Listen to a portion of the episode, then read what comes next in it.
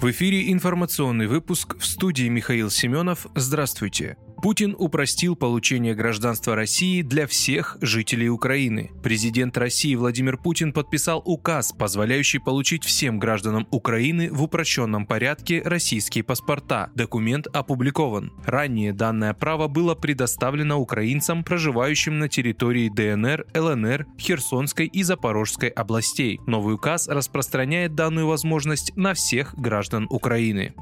Зеленский внес в Раду законопроект об особом статусе поляков на Украине. Украинский президент Владимир Зеленский внес в Верховную Раду законопроект об особом статусе граждан Польши на Украине, заявил польский лидер Анджей Дуда. Сегодня президент Владимир Зеленский направил в Верховную Раду проект закона о предоставлении полякам специального статуса на Украине, цитирует его РИА Новости. Дуда акцентировал внимание на том, что законопроект был внесен в годовщину Волынской резни. Украина таким жестом президента президента делает символичное приглашение. Вы здесь имеете особенные права. Пусть это тоже будет для нас знаком в тех делах, о которых трудно говорить, заключил он. Ранее сообщалось, что президент Украины Владимир Зеленский намерен внести в Верховную Раду законопроект, который на территории страны установит особый правовой статус для граждан Польши.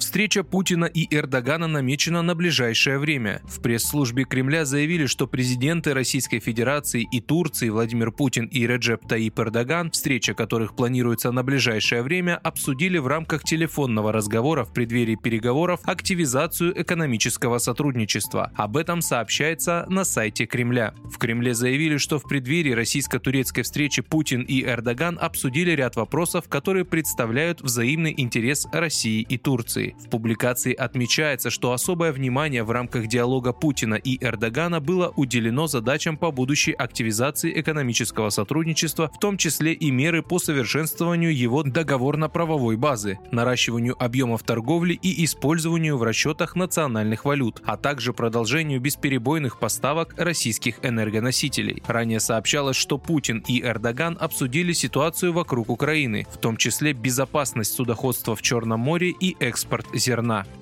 В России предложили ввести ответные меры против Евросоюза, если Еврокомиссия не решит вопрос транзита. Если Брюссель не решит вопрос калининградского транзита, можно уменьшить на схожую пропорцию транзит грузов, которые идут в Евросоюз через российскую территорию, заявил в эфире телеканала «Россия-24» временный поверенный в делах России в Литве Сергей Рябаконь. Он отметил, что Брюссель, где решаются соответствующие вопросы, пока что ведет себя не очень внятно. Ранее «Справедливое радио» сообщало, что Литва расширила ограничения на транзит товаров в Калининградскую область, запретив перевозить по своей территории из России цемент, алкоголь и другие товары в связи со вступлением в силу европейских санкций на них. Вы слушали информационный выпуск. Оставайтесь на справедливом радио.